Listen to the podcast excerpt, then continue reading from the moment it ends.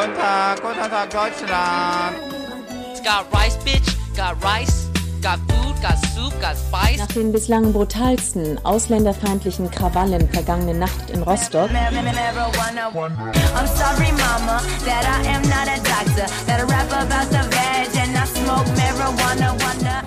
Hey, willkommen zu Folge 36 vom Rise and Shine Podcast, dem Podcast für wirtdeutsche Geschichte und Perspektiven. Ich bin Mintu Tran und bei mir im Zoom-Raum ist auch Vanessa Wu unter anderem. Ich bin der Co-Host oder die Co-Hostin dieses Podcasts. Und eine dritte Person haben wir noch dabei. Hallo, ich bin Lynn. Ich bin meistens im Hintergrund von Rise and Shine. Wir veröffentlichen diese Folge im Dezember, jetzt kurz vor Weihnachten. Es ist ein, ein bisschen weirdes Weihnachten. Vanessa, du verbringst ja Weihnachten auch in Berlin, also nicht mit deiner Familie, ne? Wie geht's dir damit? Nee, zum ersten Mal. Ich bin voll traurig eigentlich, weil äh, wir sind nicht mal christlich, aber seitdem ich mich erinnern kann, feiern wir trotzdem schon mit Baum und Geschenken und allem. Ich glaube, ich wollte das einfach. Ich habe gesehen, alle anderen Kinder machen es und ich habe es von meinen Eltern so eingefordert. und Weihnachten ist bei uns einfach so ein krasses Familienfest seitdem. Aber ich habe dieses Jahr ziemlich früh entschieden, dass ich nicht zu meinen Eltern fahren werde, weil ich es einfach gerade ähm, nicht für mich persönlich vertretbar finde. Wir haben voll die krasse Pandemie einfach gerade. Es ist so schlimm, wie es noch nie war in diesem ganzen Jahr. Ich suche jetzt keine Schlupflöcher, sondern ich fahre in zwei Monaten oder drei, wenn sich die Lage wieder beruhigt hat.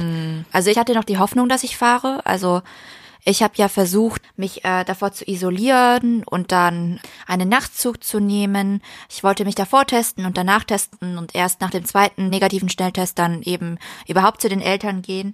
Aber bei mir gibt's jetzt im erweiterten Umfeld einfach einen positiven Fall und das ist dann mir eine Variable in dieser Rechnung, die mir zu unsicher ist und deswegen lasse ich es einfach. Also ich bleib jetzt auch in Köln und feier hier alleine. Oh, Mintu alleine. Schick Mintu ganz, ganz viel Liebe. Hallo, also Mintu Tran auf Instagram. Schick dir einfach tausend liebe Und ganz Nachrichten. viele Kekse. Du bist nicht alleine. So mir tut's am meisten leid einfach wegen meiner Familie, weil die sich sehr auf mich gefreut haben, vor allem mein kleiner Bruder. Den habe ich ja dieses Jahr fast gar nicht gesehen. Der ist jetzt zwölf Jahre alt, ein sehr emotionales Kind. Und der hatte extra irgendwie den Baum besonders schön geschmückt und hatte irgendwie Sachen vor und Spiele und so und hat halt irgendwie sehr geweint, als ich dann angerufen habe und gesagt habe, ich kann nicht kommen. Einfach in zwei Monaten nachholen. Ich glaube, da hat sich das Ganze wieder beruhigt. Ja, Lynn, wie machst du Weihnachten? Ja, ich habe tatsächlich dieses Jahr ziemlich Glück, weil ich bin jetzt seit ein paar Monaten wieder zu Hause in Berlin, wieder in mein altes Kinderzimmer gezogen. Deswegen bin ich schon zu Hause bei meiner Mama und darf Weihnachten mit ihr zusammen verbringen. Deswegen ist es ganz cool. Aber wir haben auch keinen Weihnachtsbaum oder so. Aber deine Mutter sitzt an der Quelle aller Weihnachtsbäume. Ja, wir haben Tanne, aber wir haben keinen Weihnachtsbaum. Wir hatten früher so eine so einen Plastikbaum, Oh, den hatten wir auch. so einen Ekel-Plastikbaum. Ich habe mir sogar überlegt, ob ich mir so einen Plastikbaum zulege, der dann die nächsten 50 Jahre so hält. Und dann muss man, weil so frische Bäume sind eigentlich mega unökologisch. Die werden halt in so Plantagen gepflanzt mit voll viel Pestiziden und so weiter. Und dann nadeln die voll, Ja, und es- alles. Genau, und ich habe auch noch Katzen. Und es gibt so richtig schöne Plastikbäume. Also ich hatte ja auch mit meinen Eltern früher nur so ein Trashing, also halt den günstigsten, den man so finden konnte. Und dann mit ganz viel Lametta und so Kram. Weißt du, was meine Eltern immer gemacht haben? Die haben irgendwann mal vor Ewigkeiten, haben sie den Baum vollgehangen und so geschmückt und so. Und am Ende von Weihnachten haben sie einfach eine Frischhaltefolie genommen, einmal um den ganzen Baum gewickelt, den kompletten geschmückten Baum eingewickelt in Plastikfolie in den Keller gestellt. Warum? Geil. Vietnamesische Einfach wieder Effizienz. fertig ausgepackt, Damit da kein Staub draufkommt oder warum? damit man Bin den voll nicht, entsetzt. damit man den nicht jedes Das Jahr ist neu. so clever. Das ist so clever. muss. Ich liebe es. Effizienz, Leute. 100%. Effizienz. Nee, ich glaube, das konnte ich mir von den anderen noch abschauen, dass man das äh, jedes Jahr nochmal neu behängen muss.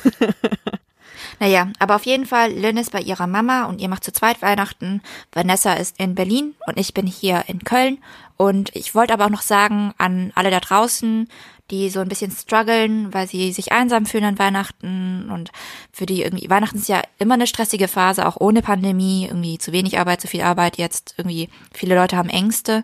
Wir denken an euch, wir sehen euch, wir sind froh, dass ihr macht, was ihr macht, dass ihr jeden Tag irgendwie schafft und bewältigt und ähm, ich glaube, alle haben es irgendwie gerade besonders schwer auf ihre eigene Art und Weise und ja, ich glaube, wir sollten alle diese Zeit nutzten, um besonders irgendwie nett zueinander zu sein. Voll. Deswegen schickt Mintu viele liebe Nachrichten.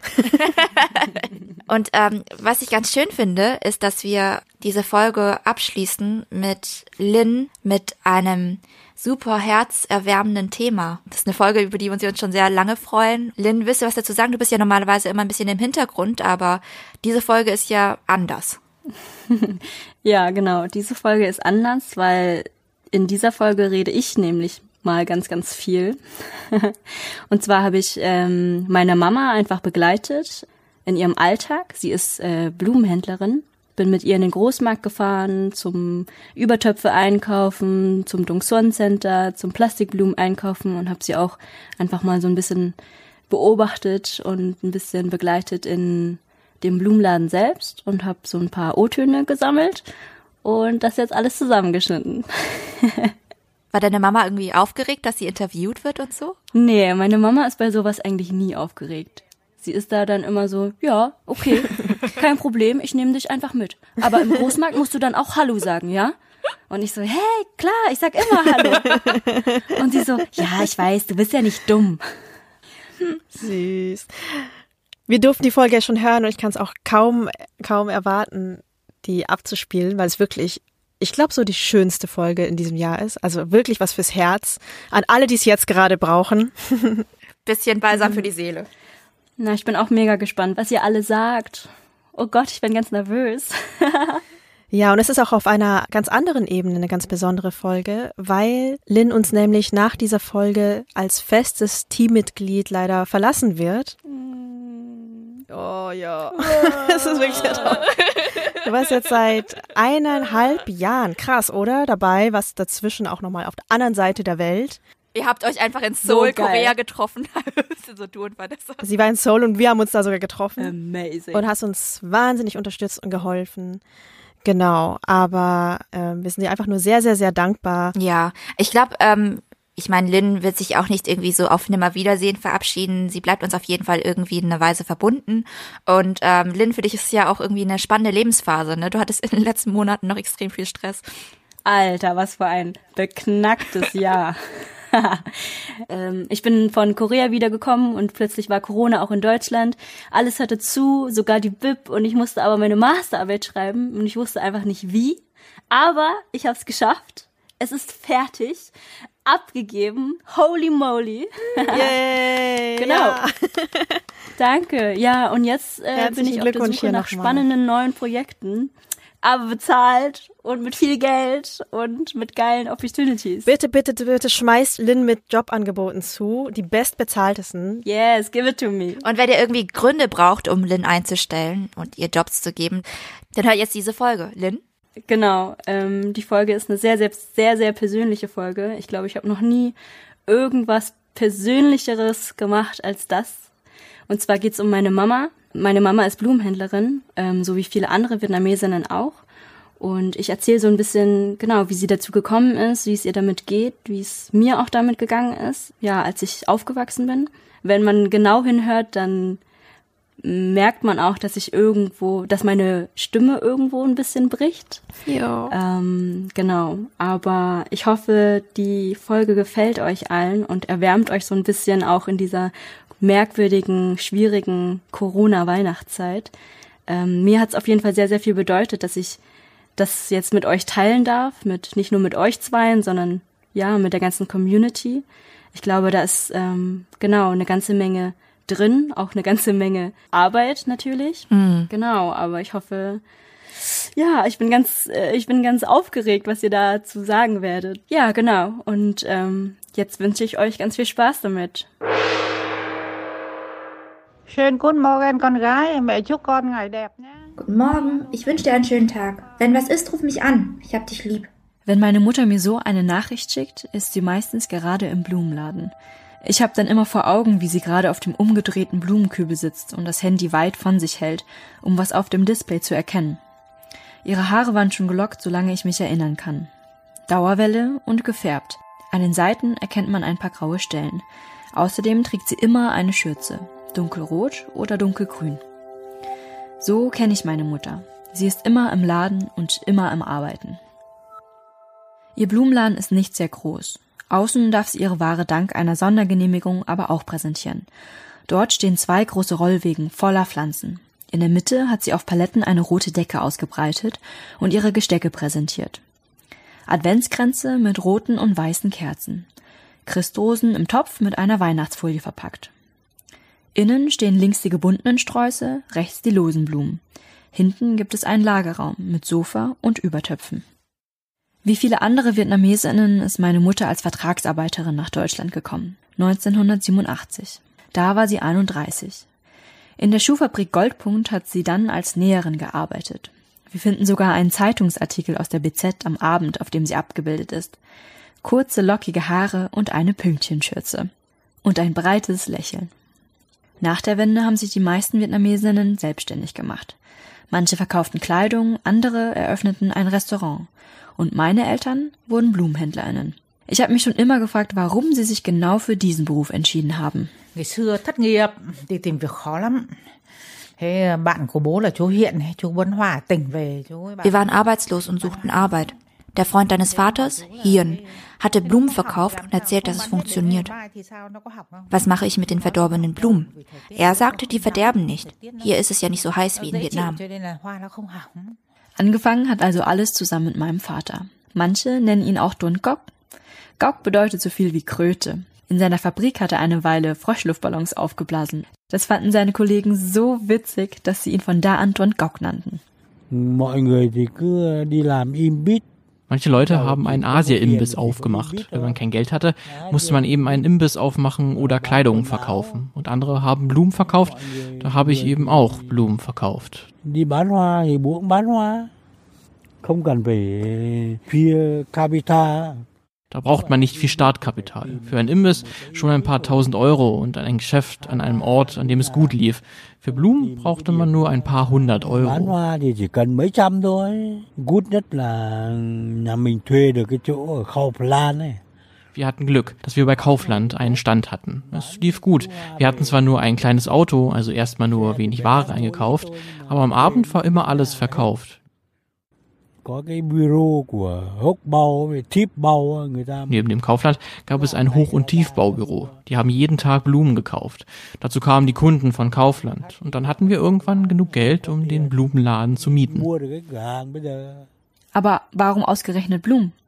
ờ, từ xưa đến nay người Việt Nam người ta cái gì người ta cũng thích Nhưng mà Schon immer mochten Vietnamesen alle möglichen Pflanzen, vor allem Pflanzen mit Blüten, außergewöhnliche und schöne Pflanzen. Einer erzählt davon und dann finden auch andere die Pflanze toll. Das ist jetzt 26 Jahre her. Seitdem haben sie nie etwas anderes gemacht. Nachts Blumen holen, mich morgens zur Schule bringen, ausräumen, Blumen binden, Pflanzen gießen. Abends Abrechnung machen, kochen und schlafen. Und das Ganze wieder von vorn. Als ich klein war, haben mich viele Kunden gefragt, ob ich den Blumenladen später mal übernehmen möchte. Es sei doch so schön, jeden Tag mit frischen Blumen zu arbeiten. Nach außen habe ich nett gelächelt, aber innerlich dachte ich nur, die haben keine Ahnung. Ich habe schon damals gesehen, dass sich meine Eltern kaputt arbeiten. Für mich hatten sie in der Regel keine Zeit. Oder sie waren einfach zu müde, um danach noch etwas mit mir zu unternehmen. Im Kino ist mein Vater mal eingeschlafen und hat laut geschnarcht. Das war total peinlich und danach haben wir es dann nie wieder probiert. Ich habe dir im Laden ein Hochbett gebaut. Als du noch nicht in der Schule warst, hast du viel Zeit auf deinem Hochbett verbracht. Da haben dich die Kunden gesehen und dir auch mal ein oder zwei Euro geschenkt. người ta cứ nhìn thấy con ở trên đấy người ta cho tiền cho một đồng hai đồng hoặc là về sau con đi học à, Auch als du schon in der Schule warst, habe ich dich abgeholt und in den Laden gebracht. Da hast du ja danach auf dem Hochbett geschlafen oder gespielt. Zu Hause wärst du ja sonst ganz allein gewesen. Ich war damals viel im Laden. Ich weiß noch, wie ich kleine Sträuße gebunden habe und mega stolz war, wenn die auch verkauft wurden. Mit meinem Vater zusammen habe ich auch an Sträußen experimentiert. Wir haben Bambus zu geometrischen Figuren gebunden und gesagt, das sei modern. Manchmal habe ich auch kassiert und dann Strichlisten geführt, denn für jeden abkassierten Kunden habe ich einen Patient bekommen. Meine Hausaufgaben habe ich auf dem Hochbett gemacht und im Hinterhof meine Freunde auf dem Spielplatz getroffen. Oft musste ich mich aber auch allein beschäftigen. Linh im mơ in hot bài bài bài um, Phe điên Lynn war immer im Hort. In den Ferien, an Ostern oder an Weihnachten. Immer im Hort. Nicht zu Hause. Am 24. an Heiligabend rief sie mal an und hat gefragt, wo wir bleiben. Es ist schon 5 Uhr und ich bin ganz alleine hier. Warum? Es war sehr schwer. Warum? Ich vermute, alle, alle gesang auch, aber ich bin alleine. Warum? Thế xong rồi lão Tuấn bảo chứ, vứt mẹ đi, để hô bán đi vậy. Dein Vater sagte dann, komm, wir schmeißen alles hin. Wir verkaufen nicht mehr, wir gehen heim. Vier, fünf Uhr und wir waren immer noch nicht zu Hause. Da lief es gerade gut. Es war alles ausverkauft und wir mussten ja die Sträuße für den Tag darauf vorbereiten. Als mir meine Mutter das erzählt, kommen mir die Tränen. Ich habe mich früh daran gewöhnt, allein zu sein und für mich selbst zu sorgen. Als Kind habe ich den ganzen Tag Jamie Oliver Kochsendungen geschaut und meinen Eltern abends dann meine Variante von Risotto gekocht. Reissuppe mit Tiefkühlerbsen. Als Erwachsene nun zu hören, wie meine Mama auch traurig war, keine Zeit mit mir zu verbringen. Keine Ahnung, ich kann verstehen, dass sie mich heute jeden Tag anruft und fragt, was ich mache. Sie will Teil meines Lebens sein.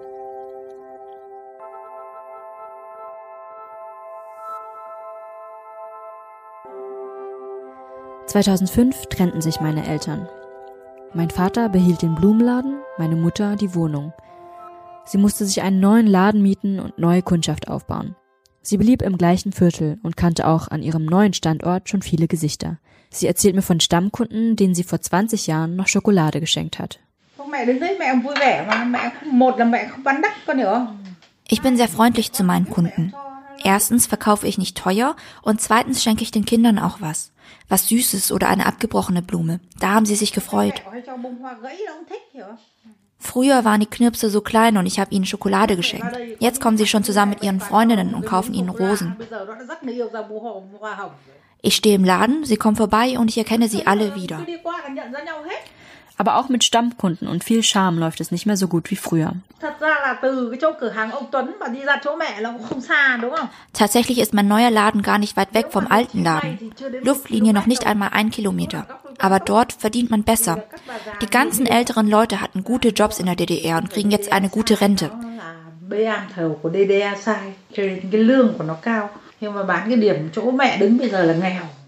Hier, wo ich jetzt verkaufe, sind die Menschen ärmer. Hier wohnen nur junge Leute, Migranten oder Sozialhilfeempfänger. Die haben nicht so viel Geld.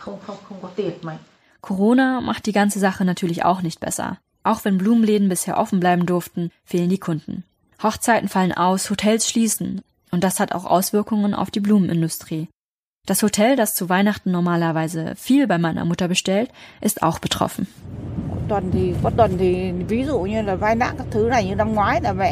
Zu Weihnachten habe ich zum Beispiel letztes Jahr gut verdient. Das Hotel hat normalerweise 100 Euro pro Woche eingebracht. Dieses Jahr ist sicher tote Hose. Es ist 18.30 Uhr. Die Sonne ist längst untergegangen. Die Bauarbeiter trinken schon ihr Feierabendbier vor dem Späti nebenan. Meine Mutter fängt an, ihre Waren einzuräumen. Die Adventskränze und Gestecke müssen einzeln reingetragen werden, sonst gehen sie kaputt.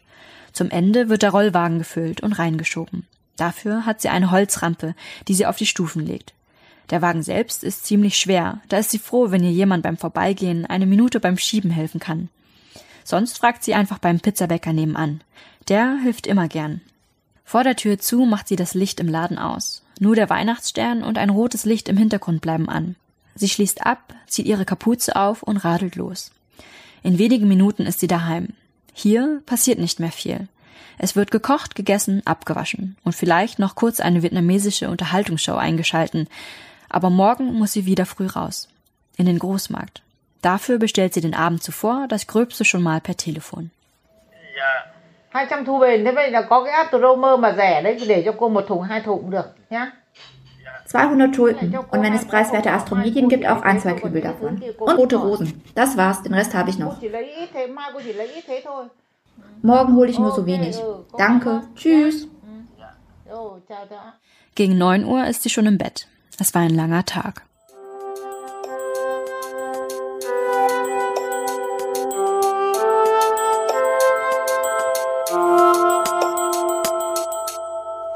Ôi giờ 4 giờ mẹ đã dậy Cứ lục đục Cứ 4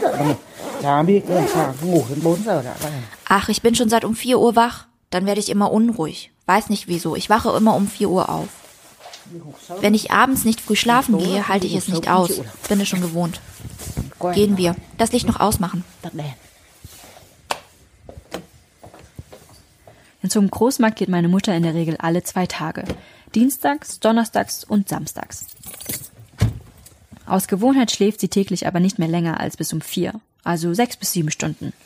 Als ich klein war, war das anders. Da sind meine Eltern schon gegen zwei Uhr aufgestanden. Der Blumengroßhandel befindet sich in Lichtenberg. Sie packt das Auto und schnappt sich einen Wagen. Mit dem Wagen geht sie durch einen dicken Plastikvorhang. Es ist eine große Halle mit verschiedenen GroßhändlerInnen. Deutsch, Türkisch, Vietnamesisch. Wir biegen beim Vietnamesen ein. Hier hat sie vorher bestellt. Sauber aufgereiht stehen hier kübelweise Schnittblumen, Chrysanthemen, Rosen, Schleierkraut. Meine Mutter streift durch die Gänge und schaut sich alles genau an. Sie überlegt, was sich gut verkaufen könnte. Ihre Auswahl legt sie dann auf den Wagen und schiebt ihn zum Zählen rüber.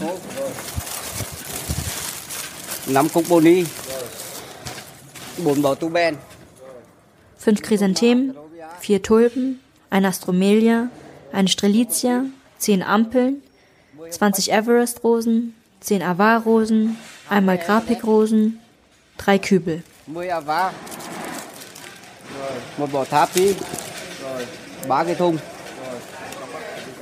Deutsche Floristinnen sehe ich hier heute keine. Vor allem sind es Vietnamesinnen, die sich hier gegenseitig grüßen. Alle sind beschäftigt, aber nehmen sich auch Zeit für ein bisschen Smalltalk.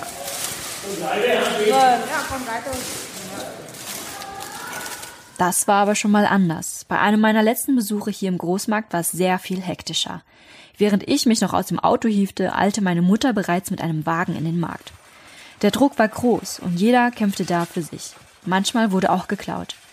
Einmal fehlten uns plötzlich mehrere Sträuße, obwohl ich direkt daneben stand. Ich fühlte mich schlecht und konnte es gar nicht fassen. Warum sind denn alle so gestresst hier? Ist doch schlimm genug, dass man überhaupt so früh aufstehen muss. Warum dann so unkollegial? In einer ZDF-Reportage, wahrscheinlich von 2013, zeigt ein Großhändler ein Video in die Kamera. In dem stürzen zig Vietnamesinnen bei Eröffnung in den Markt. Es wird kommentiert. Oft sieht es aus wie Schlussverkauf in Hanoi. Gibt es da was umsonst in der ersten Stunde? Nein. Nur die guten Sachen. Wer zuerst kommt, mal zuerst. Wer mal zuerst, genau. Es sind vor allen Dingen Vietnamesen, die zu Ihnen kommen. Ähm, na, insgesamt in Berlin hat sich das dann so ähm, über die Jahre entwickelt, dass ähm, äh, vietnamesische Blumenhändler mehr und mehr geworden sind. Und ähm, das sind diejenigen, die sich morgen in dem Kampf sich stellt und mal versucht immer das Beste für ihre Kunden zu bekommen. Heute ist im Großhandel Gott sei Dank alles anders. Alles wirkt entspannter und ruhiger als bei meiner letzten Erfahrung.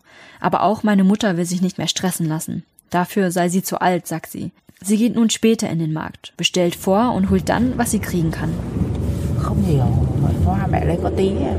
Ich habe nicht viel geholt. Normalerweise ist mein ganzes Auto voll. Das sind nur leere Kartons. Heute ist es ganz wenig. Bevor es nach Hause geht, fahren wir zum Laden und tragen den Einkauf rein. Sie parkt auf dem Fahrradweg und schließt die Vordertür auf. Wieder schleppen. Die Schnittblumen in Wasserkübel stellen, die Pflanzen nicht so nah an die Heizung. Erst gegen halb sieben Uhr morgens sind wir dann zu Hause. Mir tut schon etwas der Rücken weh. Ich bin hundemüde und falle ins Bett. Meine Mutter bleibt dagegen wach und telefoniert mit ihren Geschwistern in Hanoi, bevor sie um 8 Uhr ihren Laden öffnet.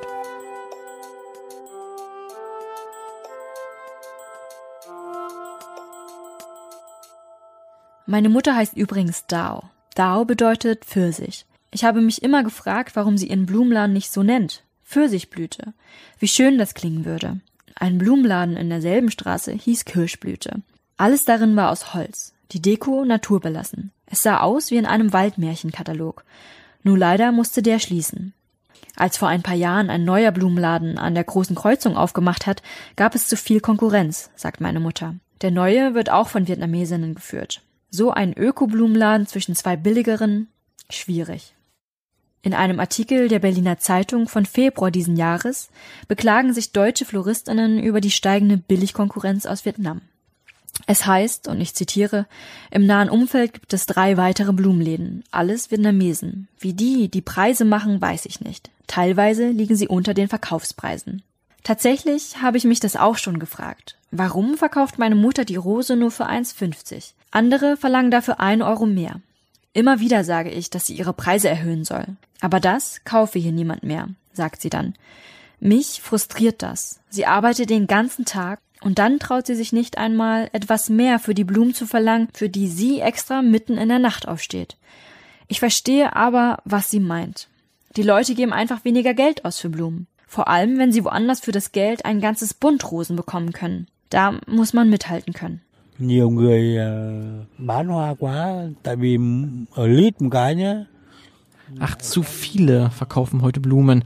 Bei Lidl zum Beispiel. Auf dem Friedhof gibt es zwei und dann noch ein vietnamesischer Blumenladen um die Ecke. Dass die Konkurrenz gewachsen ist, fällt nicht nur meinen Eltern auf. In einem Beitrag der RBB Abendschau zeigen sich Konflikte zwischen Deutschen und Vietnamesen im Großmarkt. Scheiße, meine Blumen sind weg. 4 Uhr morgens, Blumengroßmarkt in Moabit. Rosenkrieg zum Muttertag. Komm, komm, komm.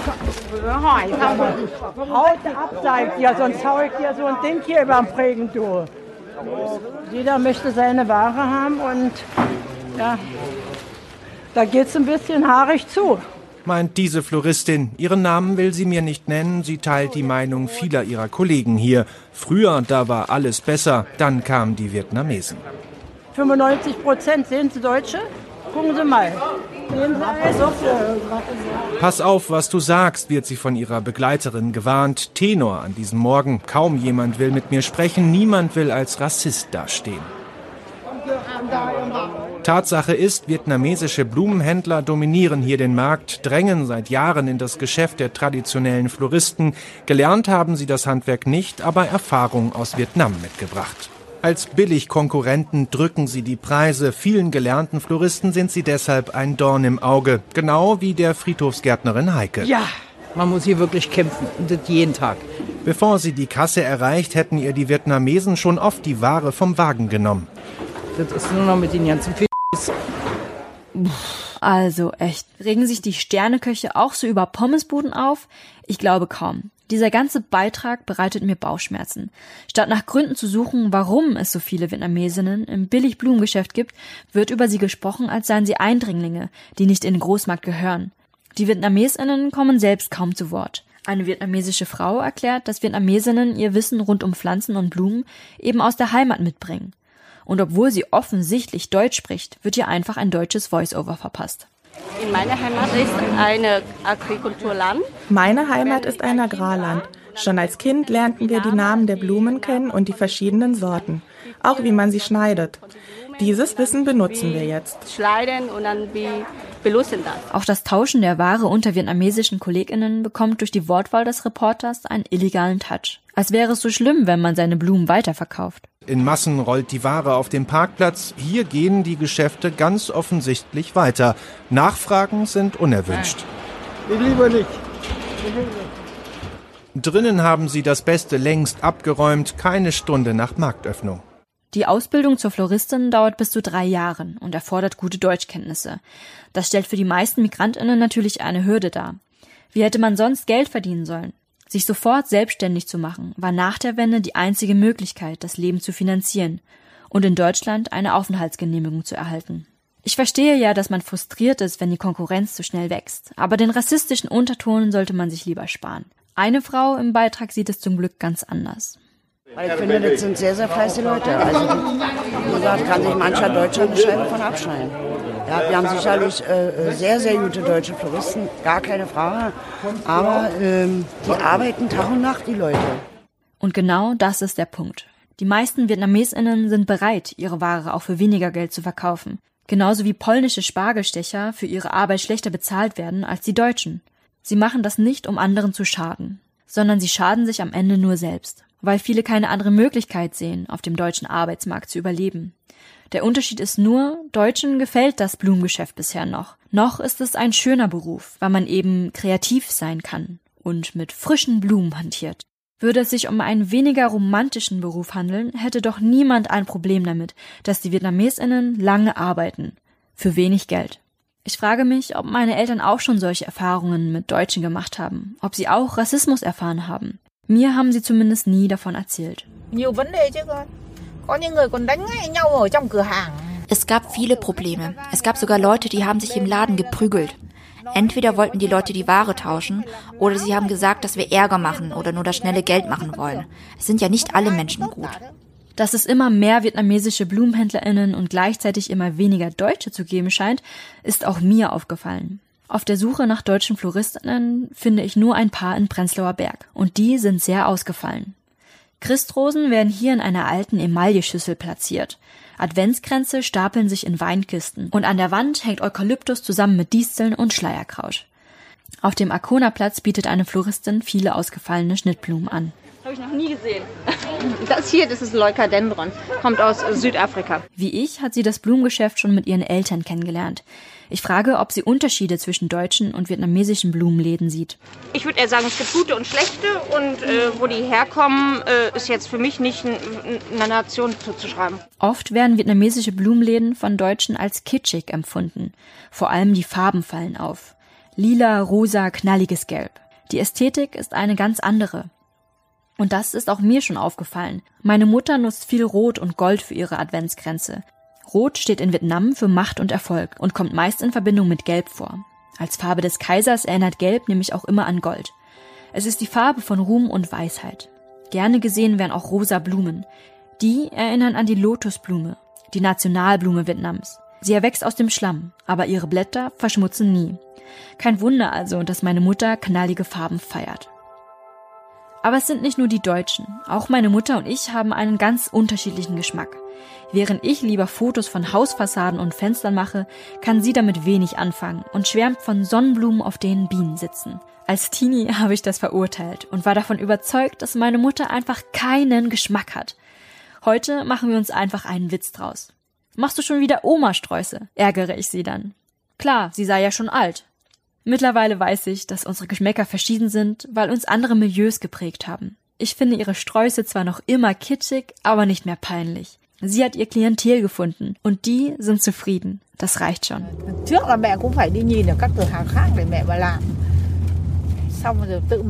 Früher habe ich es mir von anderen Blumenläden abgeschaut, um zu wissen, wie man Blumen bindet. Und dann hatte ich eigene Ideen oder habe es nach den Wünschen der Kunden gebunden. Am Anfang wusste ich nicht wie und habe die Blumen einfach irgendwie kombiniert. Und dann habe ich nach Saison verkauft und kombiniert. Da muss man sich das Abschauen natürlich selbstständig dazulernen. Welche Blumen kombiniert man zum Frühling, zum Herbst oder zum Advent, zum Winter? Wenn ich Wintersträuße mache, muss natürlich auch die Deko passen. Das muss man selbst lernen.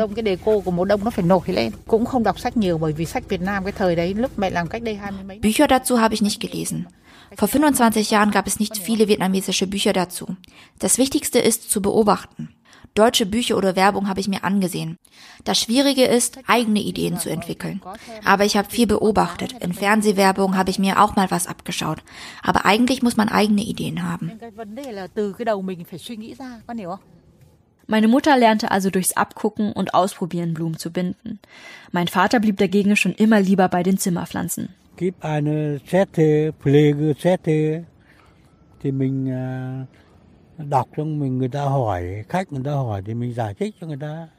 Es gibt Pflegezettel, die liest man sich durch und wenn die Kunden fragen, muss man es den Kunden erklären, wie man sie gießt, wie viel Licht sie brauchen. Auch bei den Pflanzennamen war es so.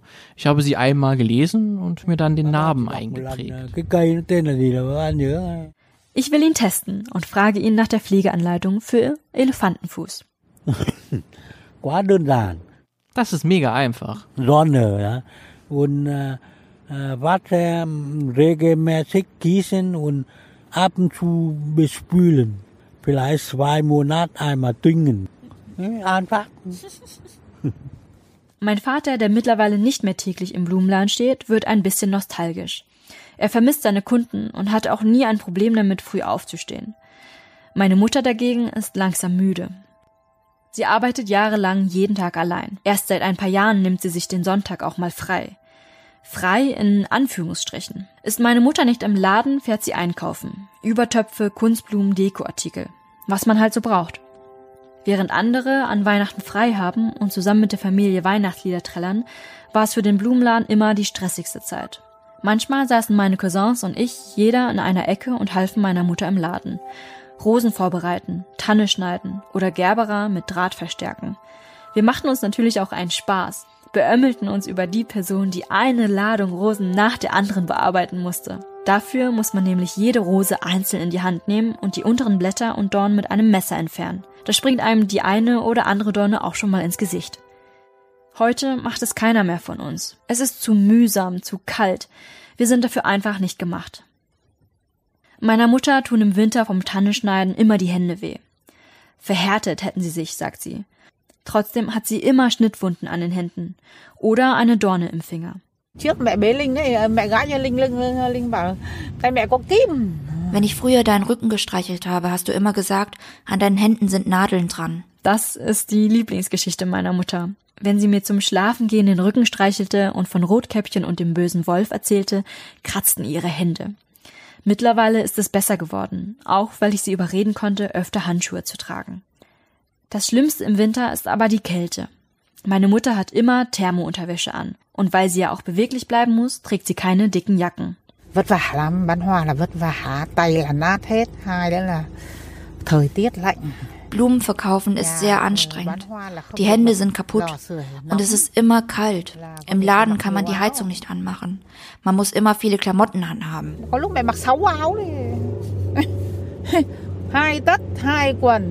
Manchmal habe ich sechs Oberteile an. Zwei Paar Socken, zwei Paar Hosen. Vier, fünf Oberteile sind aber normal. Ich habe ein schlechtes Gewissen. Meine Mutter möchte erst in Rente gehen, wenn ich einen festen Job habe. Und auch wenn ich ihr zu verstehen gebe, dass sie sich nicht um mich kümmern muss, kann sie nicht anders, als mir Sicherheit bieten zu wollen. Wenn meine Verwandten und Bekannten in Vietnam fragen, ob ich meiner Mutter im Laden helfe, fühle ich mich immer ertappt. Auf der einen Seite wird von mir erwartet, dass ich meiner Mutter helfe, und auf der anderen Seite wollte ich eben auch immer mein eigenes Ding machen. Und das habe ich auch. Ich bin früh ausgezogen, habe in anderen Städten studiert und das hat sie mir nie vorgehalten. Ich glaube, sie würde auch nicht wollen, dass ich den gleichen Beruf ausübe wie sie. Trotzdem fühle ich mich schlecht und versuche zumindest ab und zu mal für sie abends einzuräumen. Ab und zu mal beim Laden vorbeizukommen und ihr zu helfen. Ich merke, wie sie keine Lust mehr hat. Ständig tut ihr was weh oder sie sagt, wie müde sie ist. Kein Wunder, wenn man elf Stunden am Tag im Laden steht. Ich bin froh, dass sie langsamer macht, manchmal nur noch einen halben Tag arbeitet, frei macht. Ohne Blumenladen geht es aber auch nicht. Da langweilt sie sich und weiß nicht, was sie mit sich anfangen soll. Mama weiß nur, wie man viel arbeitet. Weihnachten ist aber auch die Zeit, in der meine Mutter viel Liebe von ihren Kunden erfährt. Sie bekommt viele kleine Geschenke, Kalender, Marmelade oder selbstgebackene Kekse. Das war auch schon im Blumenladen zusammen mit meinem Vater so.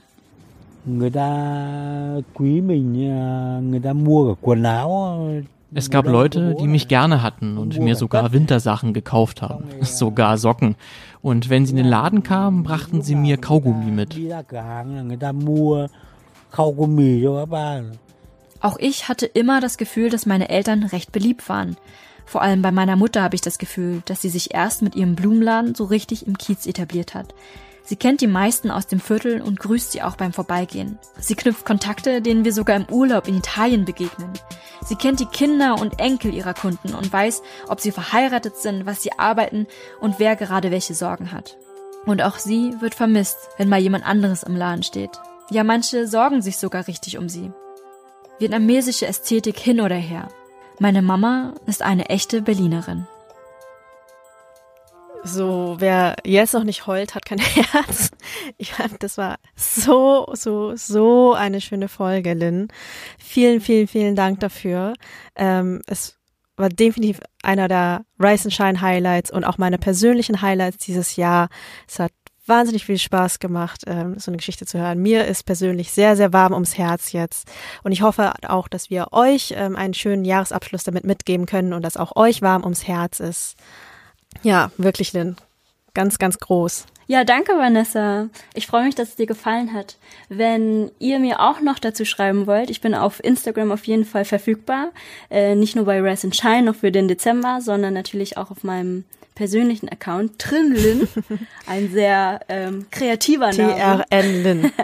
Genau, da könnt ihr mir sehr, sehr gerne schreiben, auch nicht nur zur Folge, sondern generell einfach, was ihr auf dem Herzen habt oder einfach, was ihr für Projekte habt. Ja, schreibt ihr. Ich bin nicht weg. Ich bin immer da. wenn ihr auch Mails an uns, riceandshine.podcast.gmail.com, ähm, wenn ihr Mails auch an Lynn habt, ähm, die können wir auch einfach weiterleiten.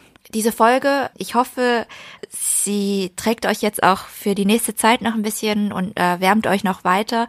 Wir persönlich wollen den Lockdown und diesen Jahreswechsel auch ein bisschen nutzen, um uns persönlich ein bisschen zurückzuziehen und uns neu zu sortieren. Vanessa und ich haben jetzt fast drei Jahre lang schon jeden Monat eine neue Folge gemacht und sehr vieles davon ehrenamtlich. Das macht so viel Spaß und wir sind mit so viel Leidenschaft dran aber manchmal muss man auch einfach so ein bisschen eine Atempause einlegen. Zum ersten Mal nach drei Jahren, Leute. Aber keine oh Sorge, mein Vanessa. Gott. Solche Streber, ja, Vanessa, wir reden schon seit über einem Jahr darüber, dass wir beide eine Pause brauchen. Und wir so, hm, ja, eigentlich ja. haben wir da eine Pause vereinbart, aber da ist gerade das passiert. Und dann kam Corona und dann kam dies und das. Vor allem ich auch. Ich sag immer, hä Leute, wann schlaft ihr eigentlich? Äh, äh naja, äh. Leute, gönnt Ja, euch. Und wehe, ihr arbeitet. Ich mach euch kaputt.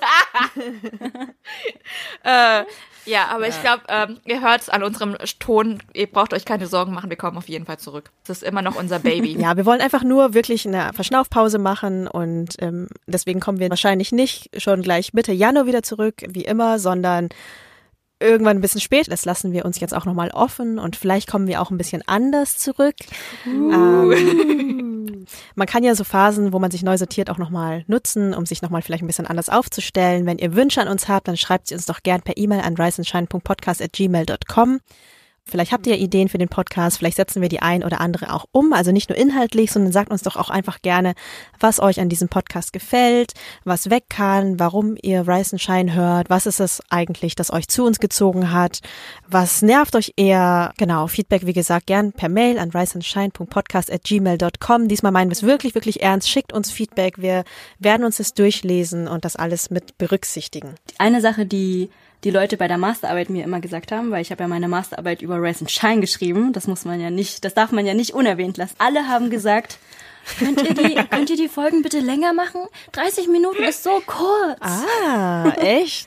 Das fand ich so süß, ja. Wir können es, ihr könnt es wirklich länger. Boah, schreibt uns auch mal dazu, weil Mint und ich sind irgendwie so Kürzungsfanatikerinnen. Wir lieben es, lange aufzunehmen und dann wirklich zu zacken. Aber in der Kürze liegt auch oft die Würze. Ja, sehe ich auch so, aber keine Ahnung. Wenn ihr jetzt alle sagt, ihr wollt eine Stunde hören. Ja, aber weißt du, ich habe Angst, knows? dass ich dann, wenn wir dann so lange machen, dass die Leute dann uns nicht mehr, also man muss ja auch ein bisschen Sehnsucht da lassen. Mm, Sehnsucht, sehr gut. ja. So oder so, schreibt uns, wir freuen uns und wünschen euch einen wunder, wunderbaren Rutsch. Wir hoffen, dass ihr dieses Jahr auch halbwegs gut noch zu Ende bringt. Nächstes Jahr wird garantiert besser. und ähm, ja, wir hören uns auch im nächsten Jahr wieder. Macht's gut. Tschüss. Bye.